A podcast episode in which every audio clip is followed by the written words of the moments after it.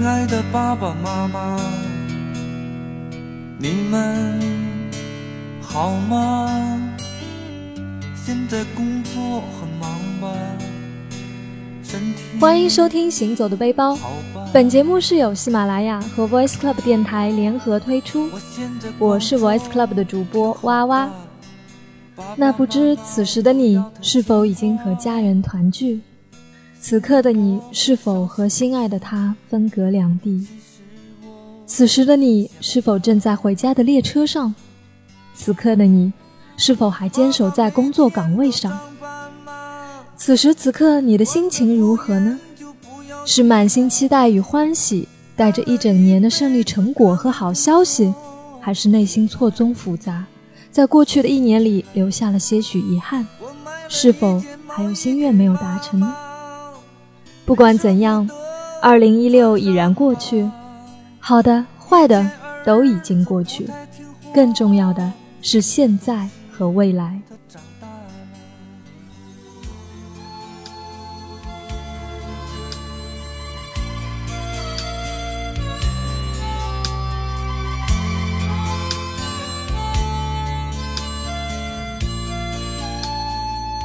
那我们在往期的节目里呢，都会和大家来分享，在这样的一个季节或者时间段里面呢，适合去哪里旅行。然而今天在这样的一个特殊的日子里，我们也要跟大家分享一个特殊的地方。在这个特殊的地方里，我们会和特殊的人做一些特殊的事情。而这个地方，我相信对于每个人来说都有着不同和相同的意义。放下一年的忙碌与疲惫，让我们带着行走的背包，一起去一个地方。这个地方就是家。让我们一起回家过年。今年春节我一定回家。好了，先写到这儿吧。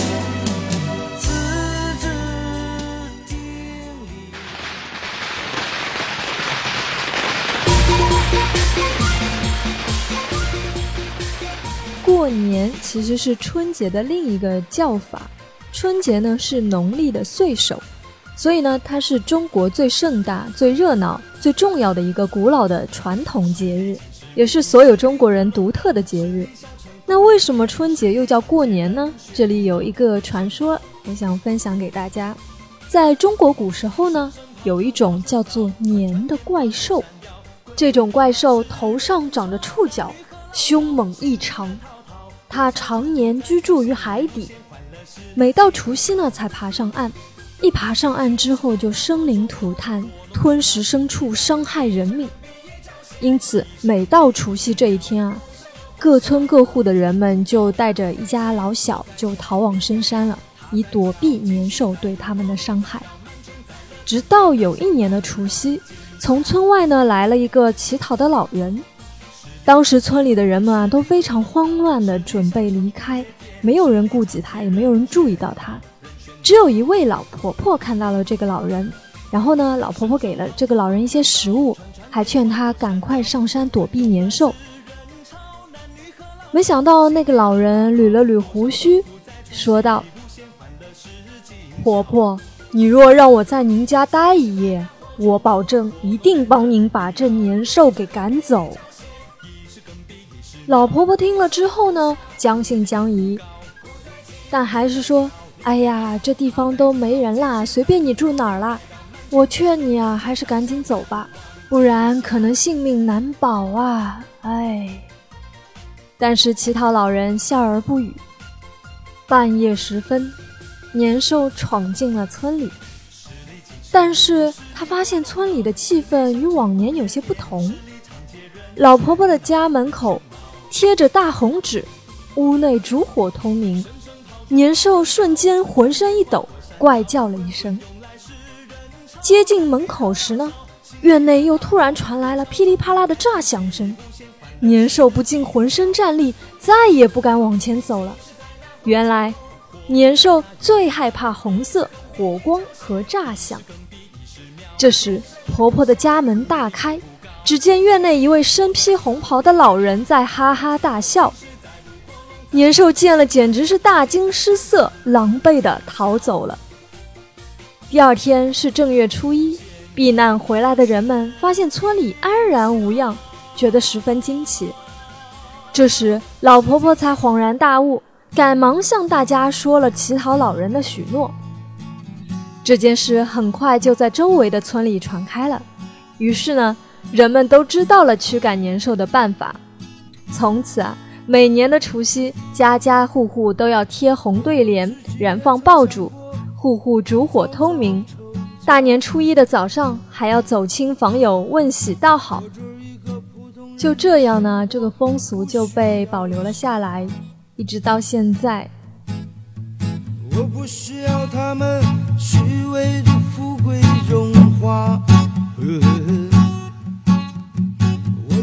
那么大家会在过年的时候做哪些事情呢？啊，欢迎大家在评论区给我们留言，分享你在过年里会做哪些事情。那在今天的节目里呢，我会来和大家聊一聊我们过年通常都会做的一些事情。首先呢，我觉得必不可少的一件事情啊，就是在除夕的晚上和家人团聚在一起吃一顿年夜饭。假如这件事情没有做的话，总感觉这过年啊少了一些什么。这可能是每年最重要的一场饭局之一了。不仅很多饭店都早早贴出了预定年夜饭的招牌，就连家里人都会早早的问到：今年的年夜饭在哪里吃？大年夜呢，就是要团聚的。如果在这个时候还坚守在工作岗位上的同志们，我们都要向他们致敬的。就比如我们，对吧？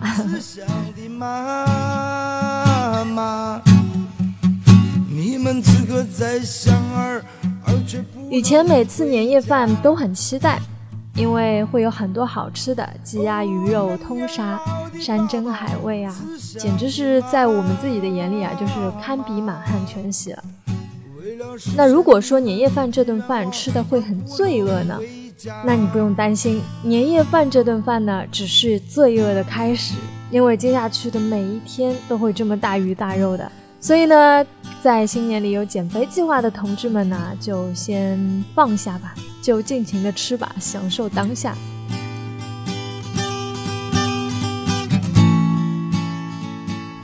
那现在其实好吃的东西是真的太多了，大家自然也不是为了能吃到什么特别的东西才来的。假如说年夜饭有什么特别之处呢？那一定就是可以吃到自己爱的人为自己亲手做的一顿年夜饭了。那滋味一定很特别，所以呢，在今天晚上可以和家人和你爱的人在一起团团圆圆吃一顿年夜饭的话，那一定是一件最幸福的事情了。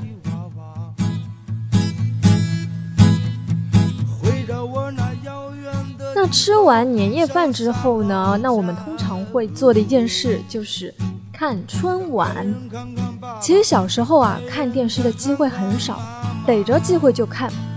其实春节晚会啊，在很多年前吧，我觉得应该是有不少经典的。但自从我开始，包括我相信很多年轻人啊，和电脑开始打交道之后呢，看电视的机会就少了，几乎肯定都不怎么碰电视了。因为基本上你想要看的东西啊，电脑上都能找到。但后来才渐渐的意识到，其实看春晚看的并不是节目，而是一种对家人的陪伴。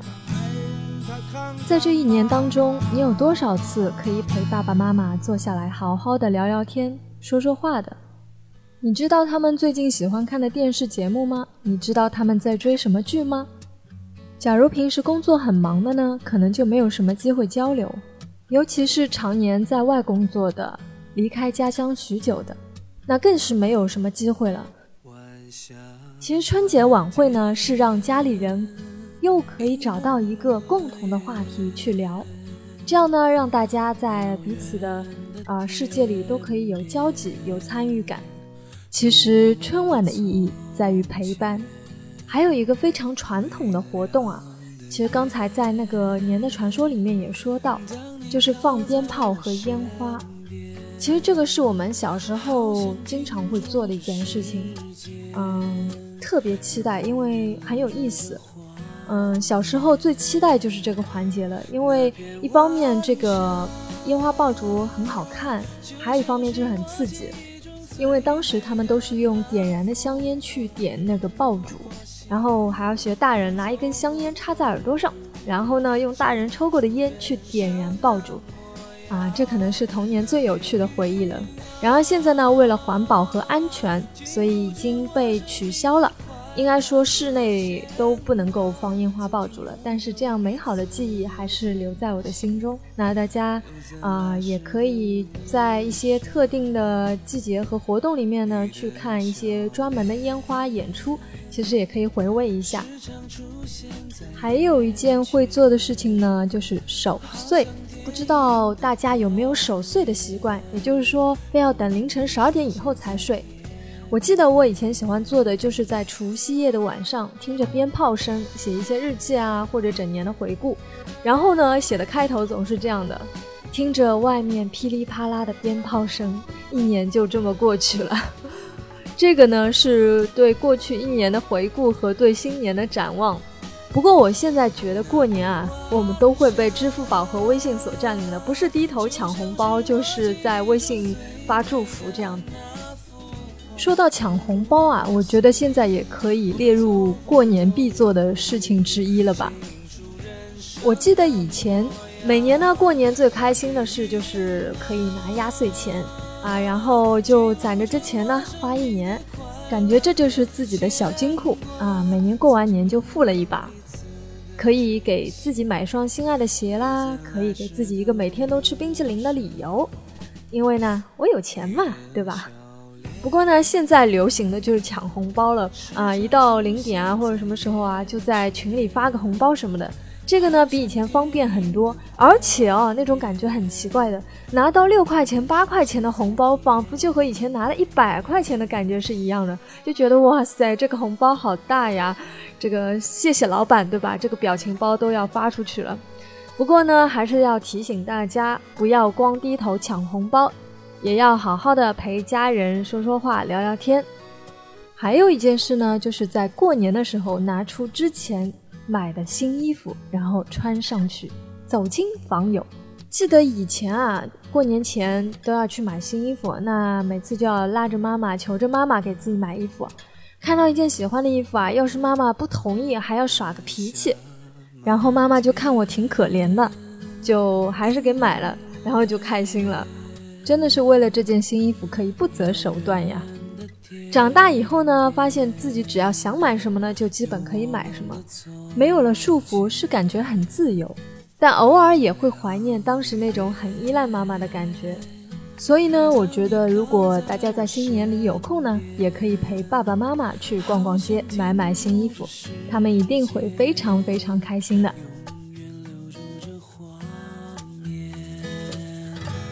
那片晚霞，就像是我记忆中最美的那幅画。我们路过幸福，我们走过痛苦，剪映出人生。还有呢，我们在新年里常做的一件事情就是同学聚会。每年必聚啊，从小学、初中、高中、大学，然后就现在可能就有同事啊之类的。那么以前呢都是 KTV 打牌，现在我觉得应该都是狼人杀啊、桌游之类的了吧。还可以和一些很久没有见面的老朋友喝喝茶、聊聊天，展望一下未来，聊聊大家一年当中的变化，也是非常不错的选择。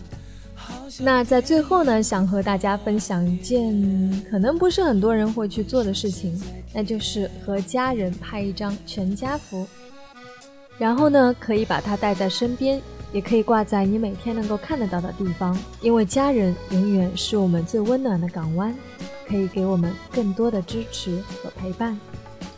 愿你在这个春节里有家人的陪伴，可以快快乐乐，红红火火。那在这里，娃娃和酱酱也祝大家新春愉快，万事如意。等等等等等，等一下，你把最重要的忘记了。还有恭喜发财呢，大家新年快乐，拜拜。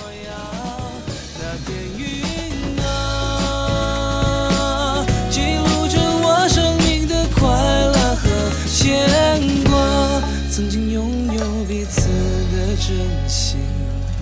留在来时的路上。